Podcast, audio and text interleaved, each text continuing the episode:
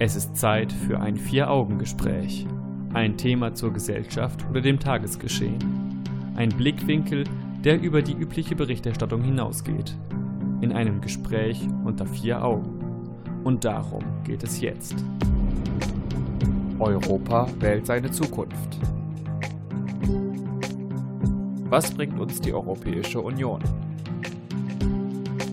Ist die EU eine Wertegemeinschaft?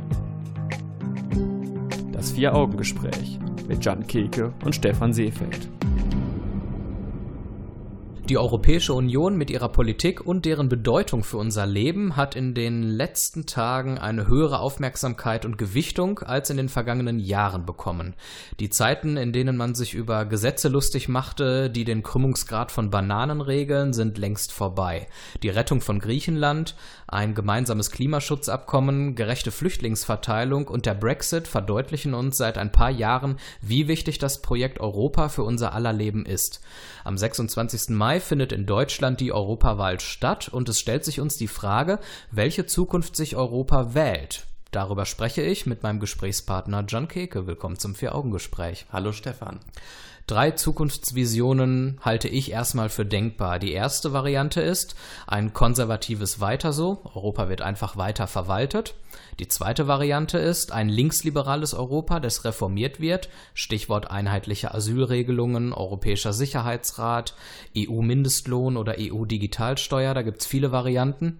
Oder die dritte Variante, ein Europa der Rechtspopulisten mit der AfD, dem Front National und anderen rechtspopulistischen Bewegungen.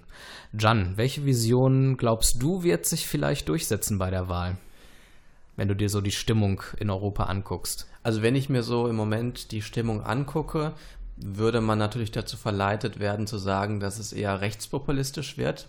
Glaubst du, die haben einen sehr großen Anteil? Ich glaube aber, und das wollte ich jetzt noch ein bisschen weiter ausführen, ähm, dass die, dass wir trotzdem noch eine sagen wir mal sowas, nur eine Art große Koalition aus Sozialdemokraten und Konservativen haben, sodass die konservative Linie tendenziell bestehen bleibt, allerdings mit dem Druck, ähm, sich ähm, weiterzuentwickeln und die Fragen in Bezug auf die Asylpolitik irgendwie zu beantworten. Denn, dass die Rechtspopulisten jetzt stärker werden, müssen die ähm, Parteien oder die Abgeordneten im Europäischen Parlament ja irgendwie ähm, sehen ja. und damit irgendwas von machen, damit das nicht eine noch stärkere Kraft wird am Ende. Welche Variante würdest du denn gut finden, die sich durchsetzt? Ich nehme jetzt mal nicht an, dass du zu den Rechtspopulisten gehörst, aber würdest du sagen, ein konservatives Weiter so, es läuft eigentlich ganz gut, äh, wäre sinnvoll oder hältst du es für sinnvoll, dass mal ähm, Reformen angepackt werden? Also ich finde, Europa ist ein sehr, sehr äh, schönes Projekt, auch ein in großen Teilen sehr erfolgreiches Projekt, was zum Beispiel Frieden in Europa angeht, ähm, was unsere Freiheit hier in Europa angeht. Ich bin aber auch der Meinung, dass die EU nicht nur ein Wirtschaftsraum sein sollte, sondern auch ein Sozialraum sein sollte. Deswegen würde ich schon dazu tendieren, auch eine ähm, sozial ausgerichtete Vision zu wählen. Man könnte dann natürlich sagen, eher tendenziell links-liberale Vision und ich hoffe, dass sich da auch alle EU-Mitgliedstaaten unter einen Hut fassen lassen, denn das ist durchaus schon ein Problem. Wir haben große ähm, Divergenzen innerhalb der EU, ähm, unterschiedliche Vorstellungen davon, wie ein Staat aufgebaut sein sollte, wie ähm, Sozialpolitik betrieben werden sollte. Und das ist durchaus ein Problem, das sicherlich gegeben ist. Und das kann man nicht mal so einfach äh, unter den Teppich kehren. Im Laufe der Sendung sprechen wir dann auch darüber, ob Europa eine Wertegemeinschaft tatsächlich ist. Wir gehen konkret auf die Wahl ein und erklären die Wahlmodalitäten und die Fraktionsbildung. Aber bevor wir dazu kommen, schauen wir uns mal an, was uns Europa eigentlich bringen soll. Und dass Europa tatsächlich einen hohen Einfluss auf unser Leben hat, zeigen verschiedene Punkte. Du kannst gerne mal ein paar nennen. Erstmal würde ich sagen, dass Deutschland als Exportweltmeister, oder jetzt momentan nicht, ist es ja zwischendurch mal Weltmeister, manchmal nicht. Deutschland ist eben angewiesen auf Europa als Wirtschaftsraum, weil wir extrem viele Waren exportieren, auch nach Großbritannien. Und deswegen ist das sehr, sehr wichtig. Wir können aber auch zum Beispiel einen Teil unseres Fachkräftemangels ausgleichen, indem wir ähm, naja, arbeitslose Jugendliche aus Spanien oder so anwerben ähm, und oder dass wir auch einfach einen Durchfluss haben innerhalb der EU. Das heißt, dass sich wirklich da die äh, Arbeitnehmer, die potenziellen an Orte begeben können, wo sie Arbeit finden. Ich würde auch sagen, dass äh, unser Europa durchaus eine gewisse Autorität ist, im, wenn wir mit größeren Mächten wie China oder den USA verhandeln. Mhm. Das wäre jetzt für Deutschland oder für die Niederlande alleine etwas schwierig, wenn man da irgendwelche ähm, Themen durchsetzen möchte. Außerdem ist es so, dass wir in unserer globalisierten Welt durchaus etwas brauchen, was über die Nationalstaaten hinausgeht. Dann möchte ich mal ein paar Selbstverständlichkeiten sagen, die aber trotzdem ein Erfolg der Europäischen Union ist. Wir haben eine einheitliche Währung, zumindest in großen Teilen der EU. Das heißt, wir können fast überall in Europa bezahlen, ohne wechseln zu müssen. Wir haben die Reisefreiheit, die Freizügigkeit. Wir können ohne Kontrollen in ganz Europa reisen und brauchen lediglich unseren Personalausweis. Wir haben, du hast sie gerade schon angesprochen, die Arbeitnehmerfreizügigkeit in ganz Europa. Und vor allen Dingen, Europa ist ein riesengroßer Friedensgarant für uns. Denn nur durch die Kooperation der verschiedenen Nationalstaaten ist garantiert, dass wir keinen Krieg mit den Nachbarländern haben werden. Und Europa setzt sich auch, also die Europäische Union, immer wenn wir von Europa sprechen, dann meinen wir jetzt meistens die Europäische Union, die setzt sich auch für demokratische Standards ein. Das heißt, selbst wenn wir irgendwo äh, in der Europäischen Union demokratische Standards anzweifeln, die EU setzt sich zumindest dafür ein, dass diese Standards ähm, eingehalten werden oder dass sie wiederhergestellt werden. Außerdem sowas wie der äh, gemeinsame Verbraucherschutz und Mindeststandard.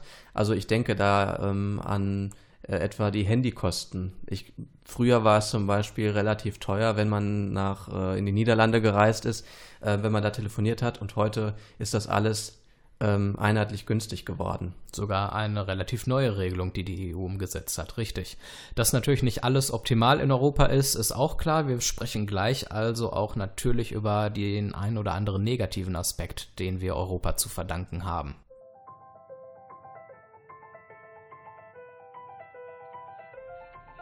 Die Klamotten, die sich stapeln, die können heute warten. Die Termine, die noch kommen, sollen sich selber planen. Alle Fragen, die ich hab, kann ich zu den Sorgen packen. Hab hier alles, was ich brauch. Mein Haus, mein Kind, mein Garten. Auch wenn es noch nicht so ist, ja, dann vielleicht in ein paar Jahren. Bis dahin lass ich es passieren. Glaub ich, ich kann. Ich kann es kaum erwarten,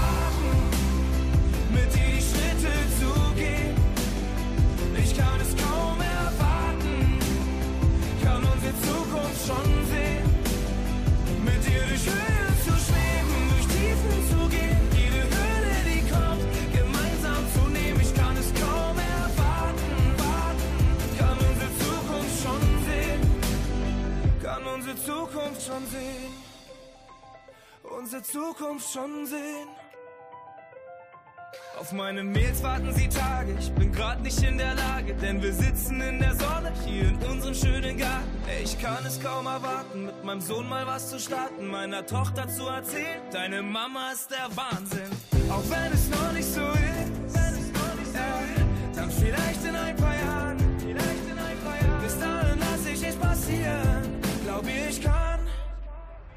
ich kann es kaum erwarten, mit dir die Schritte zu gehen. Ich kann es kaum erwarten, kann unsere Zukunft schon sehen. Mit dir durch Höhen zu schweben, durch Tiefen zu gehen. Jede Hürde, die kommt, gemeinsam zu nehmen. Ich kann es kaum erwarten, kann unsere Zukunft schon sehen. Kann unsere Zukunft schon sehen.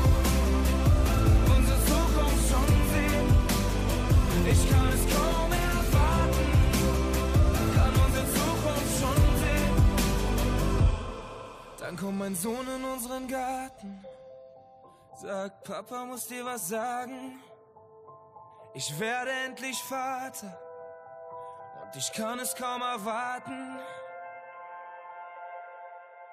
Europa wählt am 26. Mai bei den Europawahlen seine Zukunft Und da ist es hilfreich zu wissen, was uns Europa eigentlich bringt. Wir sprachen gerade ausführlich über die vielen Vorteile, die uns die Europäische Union eingebracht hat. Zur Wahrheit gehört es natürlich auch, dass nicht alles optimal läuft in der EU. Und ich fange einfach mal an und gebe zu bedenken, dass das merken wir ja auch in Deutschland in den letzten Jahren seit der Flüchtlingskrise sehr stark, nicht jeder mit der entstehenden Vielfalt der Kulturen so klarkommt. Das heißt, durch die Einreise neuer Personen mit ihren fremden Verhaltensweisen, Bräuchen und Religionen, äh, die dann bei uns auftauchen, gibt es dann dementsprechend größere Reibungen. Und offensichtlich sind viele Menschen bei uns diesen Umgang noch nicht gewöhnt. Hast du da ein konkretes Beispiel, welche Kulturen du meinst? Weil ich würde jetzt sagen, wenn jetzt ein Franzose kommt oder Schweizer, dann äh, kommen da jetzt vielleicht nicht so viele Konflikte auf. Würdest du da auch eher an osteuropäische Staaten denken? Ich denke da an die Sinti und Roma, Mhm. die aus Ländern kommen, die zur EU gehören und die sicherlich noch immer mit großen Vorurteilen zu kämpfen haben. Ansonsten richtet sich das hauptsächlich, muss man ja sagen, gegen Menschen mit muslimischem Glauben. Und äh, da geht es dann vielleicht eher um das Thema europäische Flüchtlingspolitik. Okay, das heißt also, die EU-Außengrenzen müssten äh, besser gesichert werden. Oder das wir ist, müssten einen ja, besseren Verteilungsschlüssel haben für. Genau, richtig. Wir müssten irgendwie eine Lösung, eine europäische Lösung dafür Mhm. finden, wie den einzelnen Nationalstaaten und ihrer Gesellschaft ähm, diese neue Vielfalt auf eine Weise zugeführt werden kann, ohne dass sich die Bevölkerung davon überfordert fühlt. Wie auch immer das gehen soll. Nicht immer funktioniert die Zusammenarbeit in Europa. Das ist leider so. Allerdings gibt es auch ein, oder Beispiele, wie man ähm, miteinander zusammenarbeiten kann und das sehr, sehr äh, erfolgreich ist und produktiv ist. Zum Beispiel äh, so ein großes Unternehmen wie Airbus, das halt ähm, multinational ist und nicht nur in Deutschland oder in Frankreich agiert, äh, wo halt mehrere Staaten zusammenarbeiten in Arbeitsteilung und dadurch ein großes und eigentlich auch erfolgreiches Unternehmen, mal abgesehen jetzt von der Schwierigkeit mit dem Airbus A380. Das ist jetzt nur ein Beispiel dafür, äh, wie man denn durch Zusammenarbeit äh, Dinge erreichen kann. Und ich finde es zum Beispiel auch sehr schön, dass ähm, Studierende sehr einfach die Möglichkeit haben, innerhalb der EU ein Auslandsjahr zu absolvieren, weil die Krankenversicherung günstig ist. Wenn jetzt Großbritannien aus der EU austritt, wird die Krankenversicherung zum Beispiel dort ähm, deutlich teurer werden und für EU-Bürger und damit auch so ein Auslandsaufenthalt oder auch nur eine längere Reise dorthin etwas schwieriger werden. Ein Kritikpunkt, den ich noch anführen möchte, in Deutschland vor allen Dingen ist das Sozialsystem nicht darauf ausgelegt, dass Personen aus anderen Ländern sie in größerem Maße in Anspruch nehmen, da die Finanzierung eben durch Steuern und äh, Sozialausgaben oder Sozialabgaben vielmehr in Deutschland stattfindet. Und äh, wenn dann Menschen zu uns kommen, diese Leistung in Anspruch nehmen, ohne jemals ähm, eine Gegenleistung in Deutschland erbracht zu haben, dann kann das ganze System natürlich an seine Grenzen stoßen. Äh, das ist nochmal so ein Aspekt, den man kritisch betrachten könnte.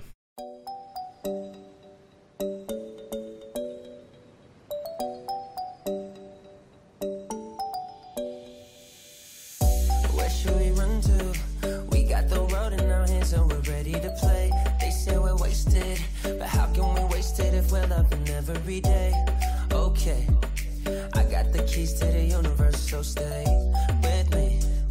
Cause I got the keys, baby.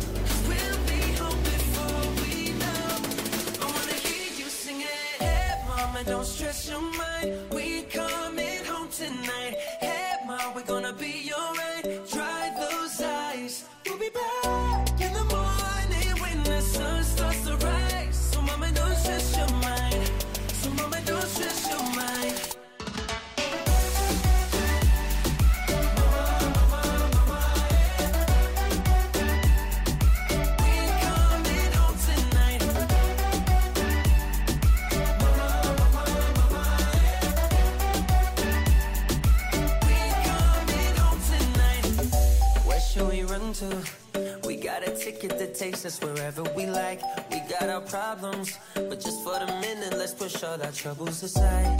Alright, cause we got the keys to the universe inside our minds. Yeah, we got the keys, baby.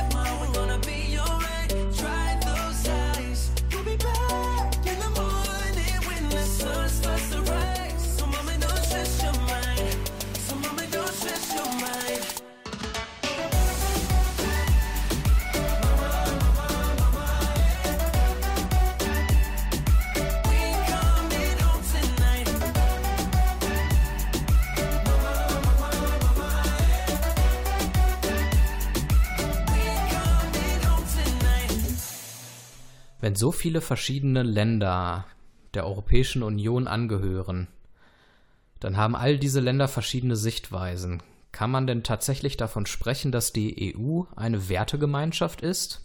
Die Griechenland-Krise, wenn wir uns da nochmal dran erinnern, die ist ja mit Sicherheit immer noch nicht vorbei, Ja. ähm, oder osteuropäische Staaten, dann könnte man sich natürlich die Frage stellen, sind das eigentlich Gegenbeweise dafür, dass man, dass die EU eine Wertegemeinschaft ist? Und tatsächlich ist es ja so, dass die EU ihren Ursprung in der ähm, Europäischen Wirtschaftsgemeinschaft hat. Und das war erst einmal ähm, ein Zusammenschluss mit dem Ziel einer wirtschaftlichen Zusammenarbeit, um damit ähm, militärische Konflikte zu verhindern und ein Wirtschaftswachstum anzutreiben. Das heißt, man hatte keine gemeinsamen Werte unbedingt, sondern eher gemeinsame Ziele.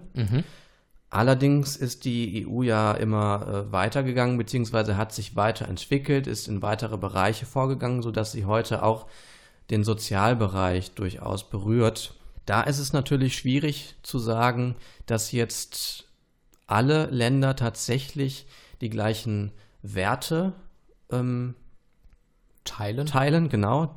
Ähm, was man allerdings dazu sagen muss, jedes Land, das in der EU ist, hat sich ja dazu entschieden, ein Mitgliedsland zu werden.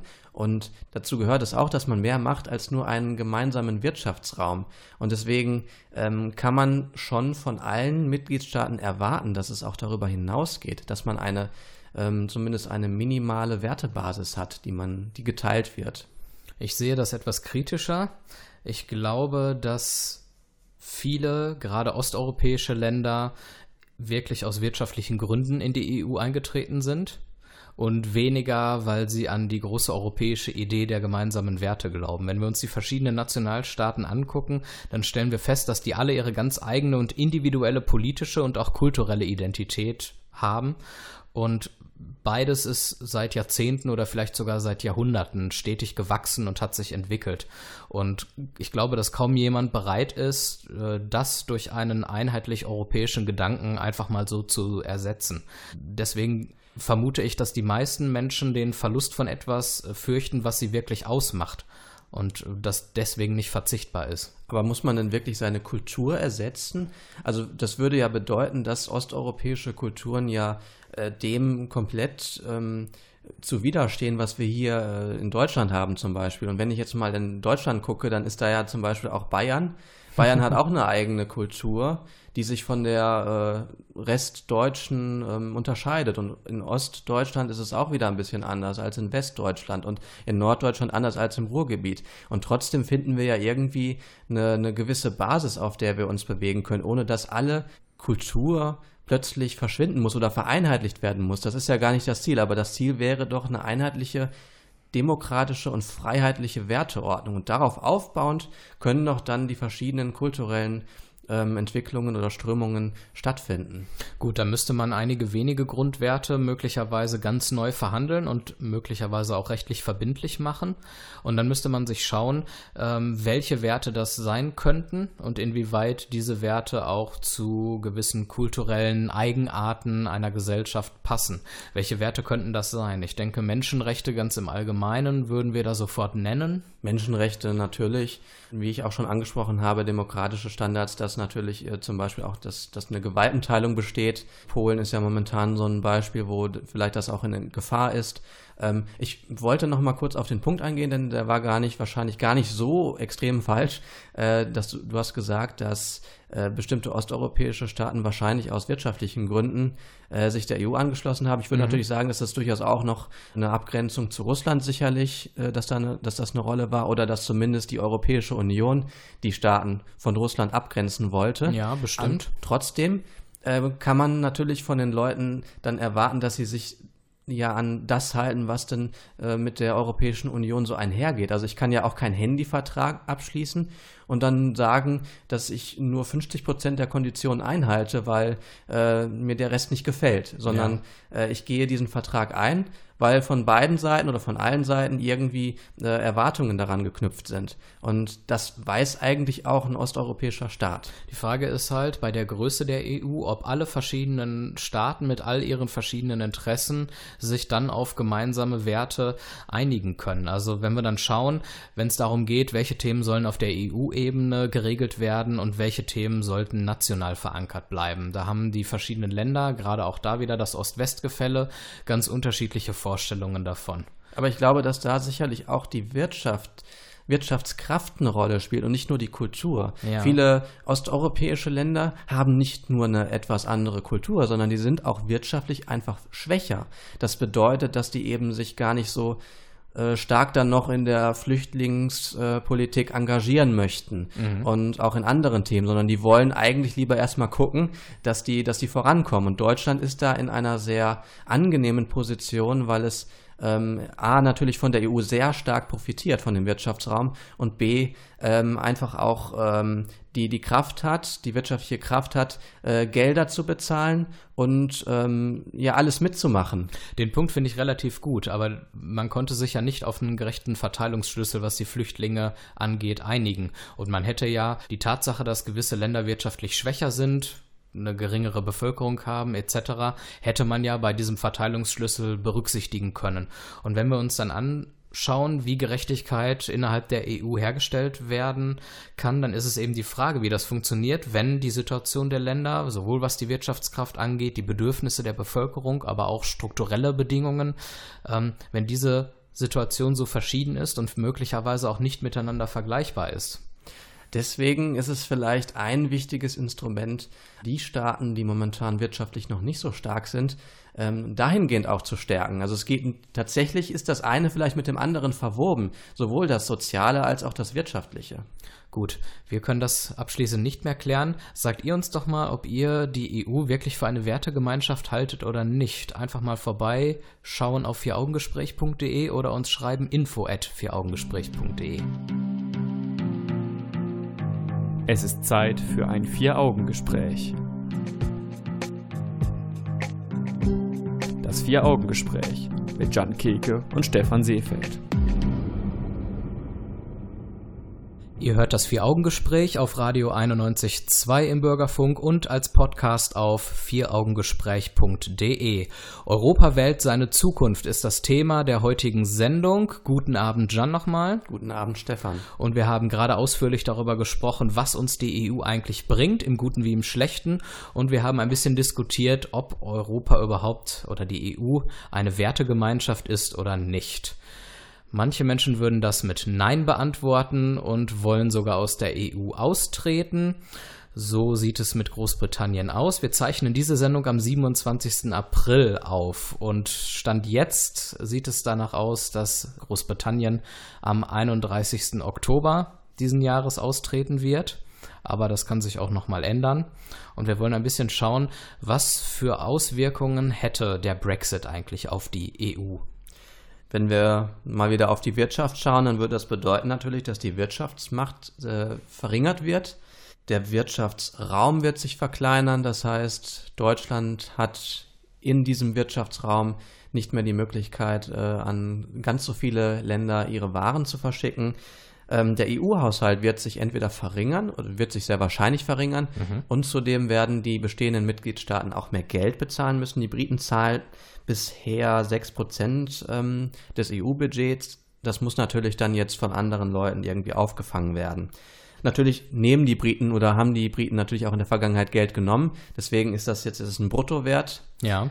Das werden jetzt nicht 6% sein, die wir dann halt äh, ausgleichen müssen, aber wir müssen schon sicherlich ähm, die eine oder andere Milliarde zusätzlich erwirtschaften. Großbritannien ist, äh, äh um nochmal auf, die, auf den Wirtschaftsraum zu sprechen zu kommen, der äh, wichtigste Abnehmer für deutsche Pkw. Allein 2007 hat, äh, 2017 hat ähm, Großbritannien 770.000 deutsche Pkw importiert und kein anderes Land der Welt hat mehr deutsche Pkw importiert. Das heißt, Deutschland hat ein großes Interesse allein deswegen schon, dass die, ähm, dass Großbritannien in der EU bleibt. Ohnehin kann Großbritannien natürlich ein wirtschaftlicher Konkurrent werden, wenn es Handelsabkommen mit anderen Ländern schließt.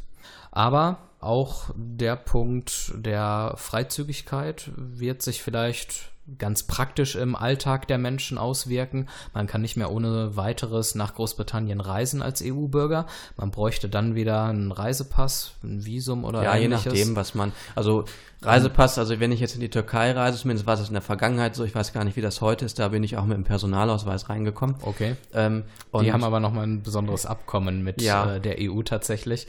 Da wird sich dann zeigen, worauf die sich einigen können, wenn genau. dann Großbritannien draußen ist. Das steht alles noch so ein bisschen in den Sternen. Und auch das Studieren wird zum Beispiel schwieriger. Jetzt kann man, oder ist Großbritannien sicherlich auch ein begehrtes Land für äh, Studenten, die ein Auslandsjahr machen möchten. Und das wird halt auch schwieriger. Und was zum Beispiel auch teurer wird, ist Fisch. Fisch wird teurer, weil ähm, viele Fischer in ähm, britischen Gewässern ähm, den Fisch fischen. Zum Beispiel werden fast alle deutschen Heringe in ähm, britischen Gebieten gefischt und das muss dann irgendwie ausgeglichen werden. Entweder muss man die dann importieren, die Fische, ja. oder man muss auf andere Gewässer aus, ge, ausweichen. Ja, interessanter Fun Fact am Rande. Genau. Was natürlich noch ein EU-politisches Problem werden könnte, ist, dass osteuropäische, also jetzt aus unserer Perspektive, dass osteuropäische Länder dann vielleicht mehr Gewicht haben. Ja. Wenn wir jetzt sagen, die haben eine andere Kultur oder die wollen anders mit der der Flüchtlingspolitik umgehen, dann haben die einfach ein größeres Stimmengewicht, weil so ein riesengroßes also bevölkerungsstarkes Land wie Großbritannien plötzlich einfach wegfällt. Andererseits könnte das ja vielleicht zu mehr Gerechtigkeit führen, weil wir ja seit längeren Jahren die Debatte führen, dass gerade die kleineren Länder in Osteuropa sich ungerecht behandelt fühlen und äh, das Gefühl haben, weniger Einfluss zu nehmen. Und subjektiv haben wir Deutschen ja selber auch das Gefühl, dass wir in manchen Bereichen auf EU-Ebene einen relativ großen Einfluss nehmen und dass Frankreich und Deutschland relativ viele Projekte und Vorhaben doch so ein bisschen im Alleingang durchsetzen. Nee, das ist ein guter Punkt, weil ich glaube schon, dass es da durchaus mehr Gerechtigkeit ähm, bedeuten könnte. Wobei das dann natürlich wieder heißt, dass wir hier Gerechtigkeit zwischen unterschiedlichen kulturellen, politischen Vorstellungen haben. Da wäre es natürlich schön, wenn wir eine, eine Wertegemeinschaft hätten, dann hätten wir diese Konkurrenz in dieser Form nicht. Ich möchte mich auch gerade selber nochmal widerlegen, denn die Tatsache, dass es in den letzten Jahren nicht gelungen ist, einen äh, gerechten Verteilungsschlüssel für die Aufnahme von Flüchtlingen sich darauf zu einigen, zeigt, dass die gerade osteuropäischen Länder offensichtlich genug Macht haben, um diese Idee und dieses Vorhaben von Frau Merkel scheitern zu lassen. Ähm, es sollte ja auch ein äh, Verfahren gegen Polen geführt werden und da ist dieses Verfahren irgendwie an einer Stimme, nämlich Ungarn, gescheitert. Da sieht man auch, dass es schon reicht, eine Gegenstimme für etwas zu haben, um ein Verfahren zum äh, Stillstand zu bringen. Das heißt also, es ist nicht in allen Punkten so, dass äh, die osteuropäischen Staaten kein Stimmgewicht haben. Schon oft diskutiert, aber ich möchte es trotzdem noch kurz anführen. Wenn Brexit jetzt aus der, ach, wenn Brexit, wenn Großbritannien jetzt aus der EU austritt, glaubst du, dass andere Staaten nachziehen könnten? Wie zum Beispiel Italien, das ja auch große Probleme hat in puncto Wirtschaft? Das war durchaus eine Sorge, die ich in der Vergangenheit hatte wir haben vor ein paar Jahren mal darüber gesprochen, ob das passieren könnte. Auch die Griechen, Griechenland ist ja auch äh, sicherlich ähm, verwundet. Ich würde sagen, dass es natürlich jetzt zeigen wird, wie Großbritannien mit der Situation umgeht, wie sich auch Großbritannien nach dem Austritt entwickeln wird. Wenn Großbritannien eine großartige wirtschaftliche Entwicklung erleben wird nach dem Austritt, könnte das natürlich eine Blaupause für andere Länder sein. Also beim Thema Brexit heißt es, es bleibt nach wie vor spannend. Genau.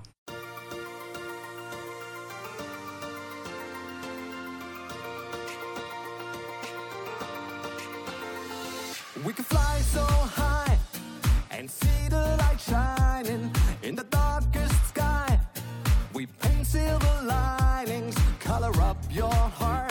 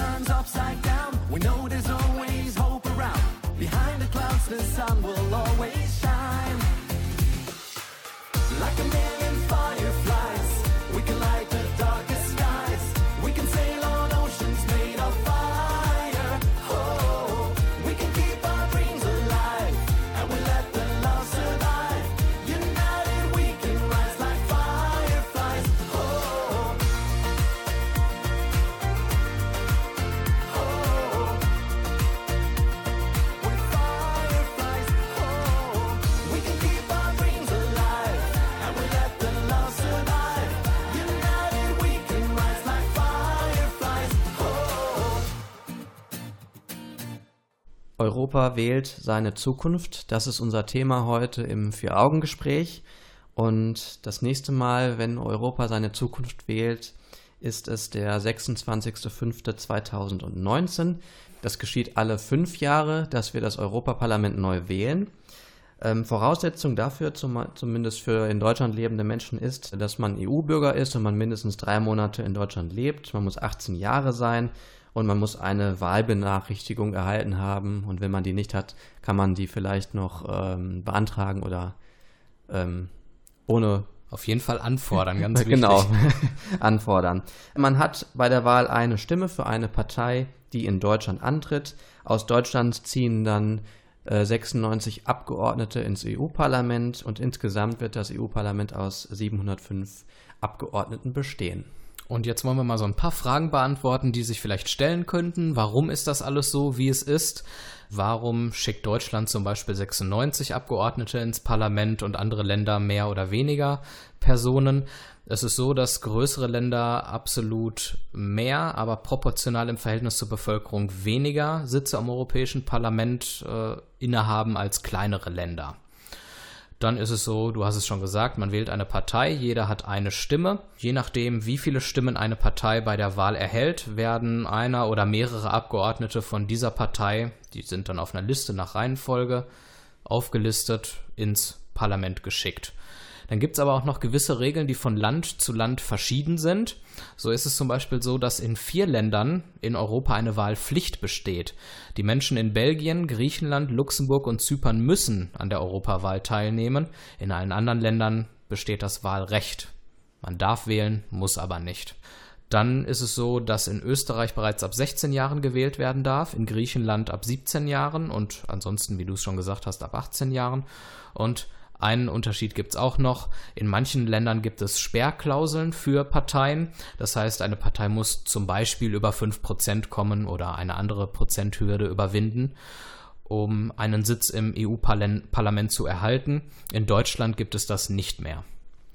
Und wer am 26.05.2019 keine Zeit hat, der kann auch die Wahlbenachrichtigung einmal umdrehen und dort ausfüllen und damit die ähm, Wahlunterlagen für die Briefwahl beantragen. Es ziehen Abgeordnete ins Europaparlament, wie wir besprochen haben, und diese haben die Möglichkeit, sich einer Fraktion anzuschließen oder eine Fraktion zu bilden. Eine Fraktion besteht aus Europaabgeordneten mit ähnlichen politischen Ansichten, also mit einem ähnlich, mit einer ähnlichen Weltanschauung. Es gibt aktuell acht Fraktionen und 21 Fraktionslose. Für eine Fraktionsbildung müssen mindestens 25 Abgeordnete zusammenkommen. Diese müssen aus mindestens 25 Prozent der Mitgliedstaaten stammen und die müssen auch dann eben diese gemeinsame Weltanschauung haben. Das ist Voraussetzung dafür, ähm, denn man möchte damit verhindern, dass es zum Missbrauch kommt, denn eine Fraktion erhält zum Beispiel Gelder. Und früher war das so, dass man eine Fraktion bilden könnt, konnte aus äh, Menschen, aus Abgeordneten, die eben keine gemeinsame Weltanschauung hatten, nur um halt bestimmte Benefits zu erhalten. Die verschiedenen Fraktionen, damit wir mal so einen Eindruck davon bekommen, was für Strömungen es so in der EU gibt, die sind vielleicht ähnlich zu unserer Parteienlandschaft in Deutschland, aber ein paar kleine Unterschiede gibt es dann noch. Da haben wir zum einen die EVP, das sind Christdemokraten und Konservative. Dann gibt es die äh, SD, das sind Sozialisten und Sozialdemokraten. Eine weitere Strömung, das sind Konservative und EU-Skeptiker. Dann gibt es auch noch Liberale und Zentristen als Richtung. Eine weitere Fraktion sind Grüne und Regionalisten. Ein weiterer Zusammenschluss sind Linke, Kommunisten und Linkssozialisten. Eine weitere Strömung sind die EU-Skeptiker und Populisten und noch weiter in der rechten Ecke ist dann die Fraktion ENF, das sind Rechtspopulisten und Rechtsextreme.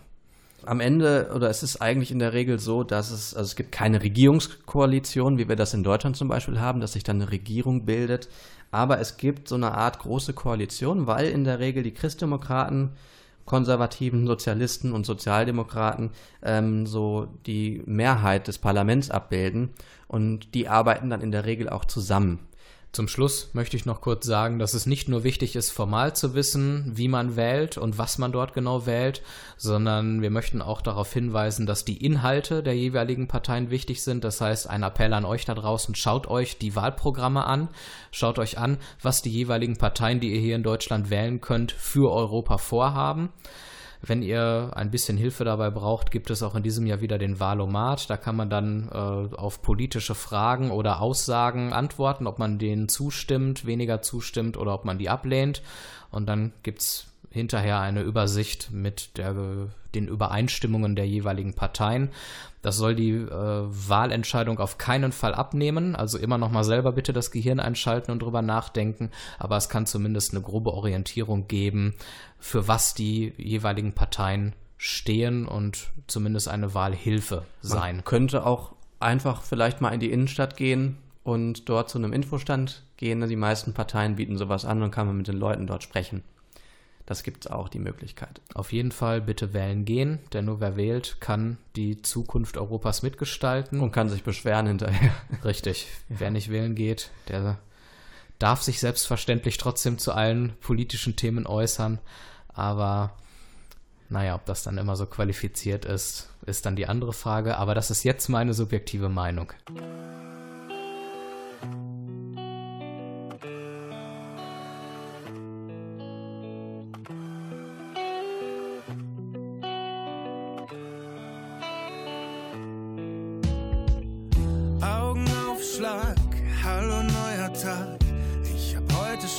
Vergessen, wo ich gestern war. Alles rast vorbei, immer neu und gleich. Komm ich wirklich vorwärts oder dreh ich mich im Kreis? Doch immer wenn du bei mir bist, hält der Film an. Dann bleiben die Bilder stehen. Aus jeder Sekunde machen wir Stunden und lassen die Welt sich drehen. Vergiss den Rest. Ich halt uns fest.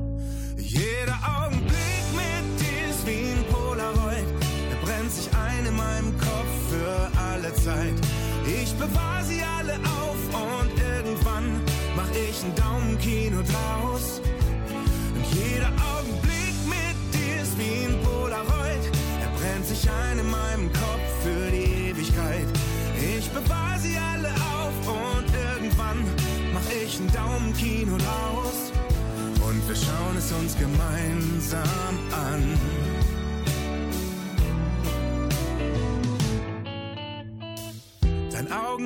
Augenaufschlag, die Art, wie du strahlst und die Worte tiefblau auf deiner Haut gemalt. Das kleine Dorf am Strand, unser erster Tanz, zusammen Lachflächen, deine Hand in meiner Hand. Und immer noch so viele Bilder zusammen, wir schaffen Erinnerung. Aus jeder Sekunde machen wir Stunden, vergessen die Welt um uns. Jeder Augenblick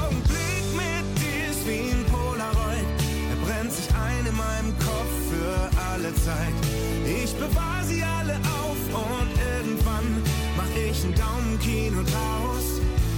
Und jeder Augenblick mit dir ist wie ein Polaroid. Er brennt sich ein in meinem Kopf für die Ewigkeit. Ich bewahre sie alle auf und irgendwann mach ich ein Daumenkino draus.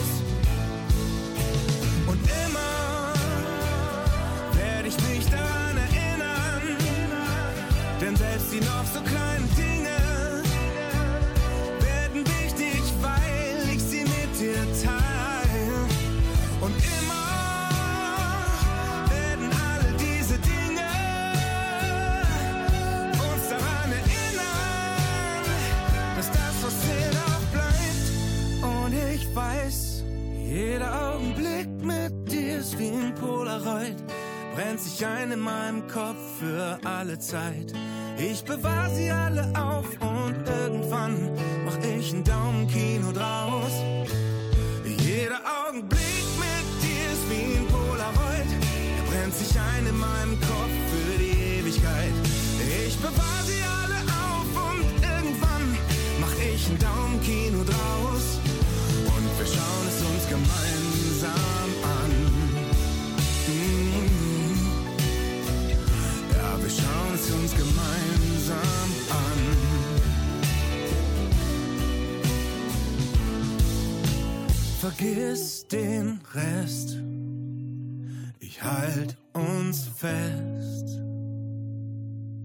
Wir sind am Ende unserer Sendung angekommen und wer sich jetzt noch weiter und tiefgehender über Europa informieren kann, der kann es zum Beispiel im Europe Direct Informationszentrum in Dortmund tun.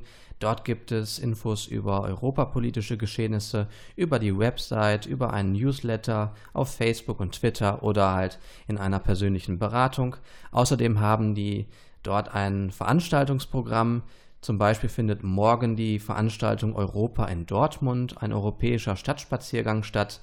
Ähm, hier wird gezeigt, wie sich ähm, oder wo sich in Dortmund überall europäische Projekte finden und wie sich Europa auf Dortmund auswirkt. Ähm, ganz nach dem Motto Europa ist näher als man denkt.